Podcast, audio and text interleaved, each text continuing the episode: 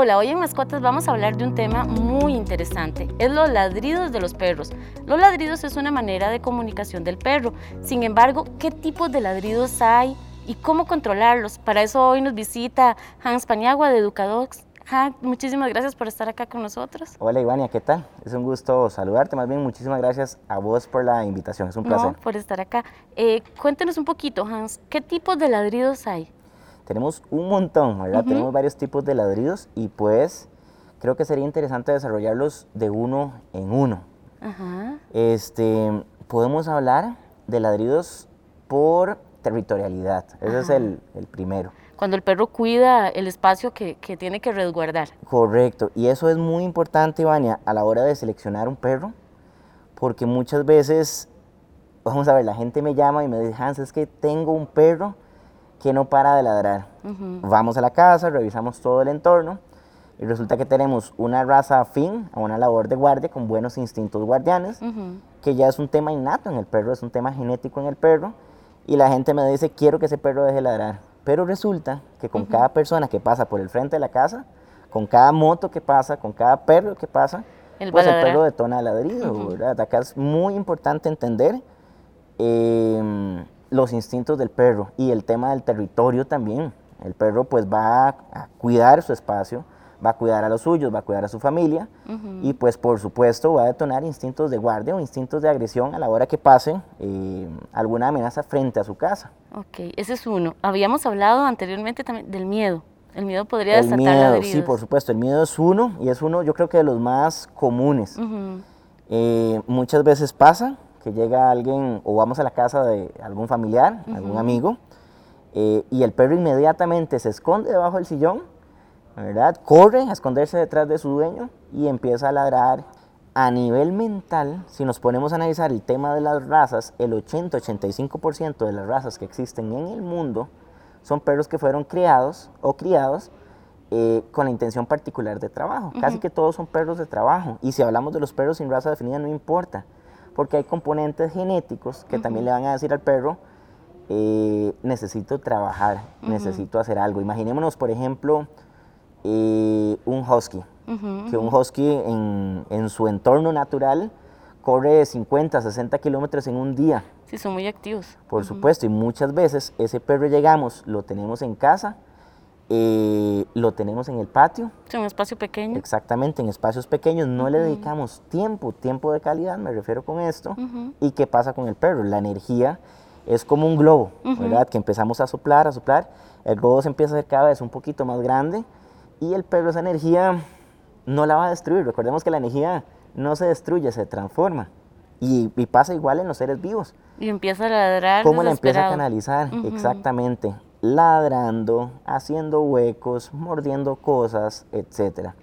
Eh, hay ciertas razas, eh, perros de cacería, perros tipo huskies, perros de pastoreo, eh, y no importa, ciertos perros sin raza definida, que al acumular estrés, que al acumular ansiedad, o en el peor de los casos, al sentirse solos. Eso le iba a decir, soledad y frustración también. Por supuesto, la soledad, ¿por qué? Porque nadie los vuelve a ver, nadie les dedica tiempo. A veces creemos eh, que dedicarle tiempo al perro nada más chinearlo, pero es que si vamos más allá, el perro tiene esa necesidad tremenda de trabajo. Y cuando yo hablo de necesidad tremenda de trabajo, eh, no solamente estoy hablando de, una parte física, ¿verdad? que a veces la, solución que nos dan es ese perro sáquelo a caminar. El perro tiene miedo, sáquelo a caminar. El perro está asustado, sáquelo a caminar.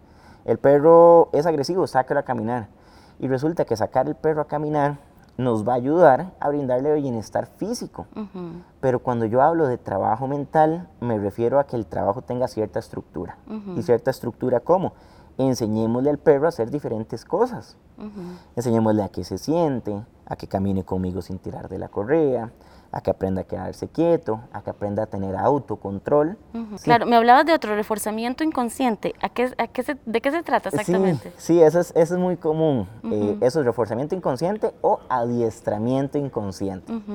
Y ese pasa, pasa bastante también. Vamos a ver, te pongo un ejemplo.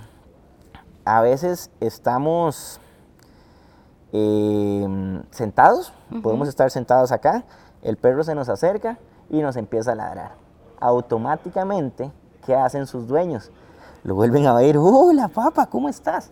¿Verdad? Llego, lo saludo, lo toco, estamos en la mesa, estamos comiendo, el perro llega, se nos queda viendo y nos ladra. Y en el momento que nos ladra, llegamos y le damos un pedacito de pollo, un pedacito de comida, o simple y sencillamente le damos atención.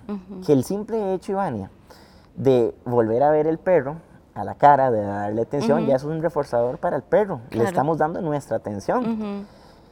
¿Qué pasa? Vamos a ver, cuando hablamos de condicionamiento, el perro aprende por dos cosas, por recibir una recompensa o por evitar algo negativo, algo que no le gusta.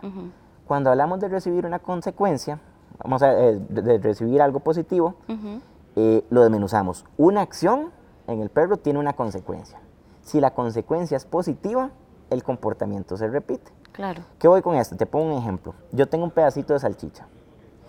Mi perro llega, lo olfatea y en el momento que el perro se sienta, yo le doy el pedacito de salchicha. Pasa exactamente igual con el tema de los ladridos. La acción cuál es? El perro llega, me ladra y en el momento que me ladra, la consecuencia cuál es? Le doy atención. Pasa muchas veces, por ejemplo, cuando sacamos el perro al patio.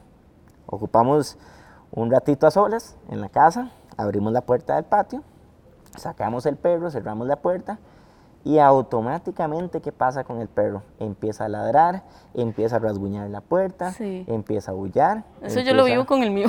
¿Te pasa? sí, empieza A, llorar y... ya le abro la puerta y vuelve ¿Por qué le abro la puerta? Porque uno dice, ay, pobrecito el perro. Sí, pobrecito. Eh, pero es que ese pobrecito, se, se vamos a ver, se traduce a un reforzamiento positivo. Porque la acción que está haciendo el perro, ¿cuál es? Ladrar. ¿Y cuál es la consecuencia que el perro está obteniendo de esto? Me abren la puerta y me dejan pasar. ¿Eso es positivo o es negativo? Mm, ¿Es negativo? No, es positivo. Para, positivo para él, pero no, está, no está correcto. Para nosotros, ¿verdad? Pero el perro está obteniendo lo que él quiere. Entonces, ¿qué dice el perro? Claro, ya yo descifré aquí el sistema en la casa. Ladro y me dejan Si me sacan, yo me voy a poner a ladrar y me van a abrir la puerta para poder pasar. Hans, ¿y cómo controlarlo? Sobre todo cuando se vuelve un problema, incluso con los vecinos que se quejan. Es que ese perro del vecino ladra y no para. ¿Cómo, ¿Qué hacer? O sea, ¿cómo, cómo controlar esa situación? Ok, primero tenemos que revisar el tema eh, que hablábamos del adiestramiento inconsciente. Tenemos que preguntarnos de qué motivación parte el perro para ladrar.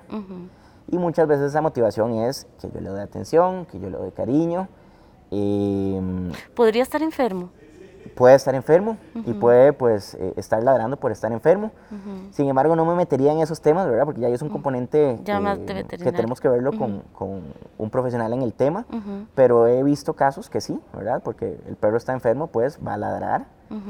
Em, vamos a ver, primero tenemos que preguntarnos eso. ¿Qué de lo que estamos haciendo está reforzando el perro? Si cada vez que lo sacamos al patio el perro ladra, y le abrimos la puerta, pues ahí está el primer fallo. ¿Qué tenemos que hacer? Enseñarle al perro que solamente va a pasar o va a ingresar a la casa cuando está tranquilo. Y ahí es mejor que el perro ladre varios días y enseñarle a que solamente va a pasar cuando esté tranquilo a tener 10, 12, 13, 14, 15 años, un perro que ladra todos los días. Yo le digo a la gente, sacalo 15, 20, 30 minutos y le vamos a abrir la puerta única y exclusivamente cuando, el perro esté tranquilo. Ay, Jaime, muchísimas gracias por todos estos consejos. Yo creo que son muy útiles para todos nosotros que, que tenemos perros y de alguna manera eh, nos hemos visto pues involucrados con el tema de los ladridos, ¿verdad? De cómo manejarlos. Sí, por supuesto, es, es importantísimo y es un tema pues bastante común. Entonces ahí están los consejos, Ivania. Muchísimas gracias. Espero que a todos les, les guste y, y pues les aporte un poquito en la casa. Bueno, muchísimas gracias a todos por estar acá con mascotas.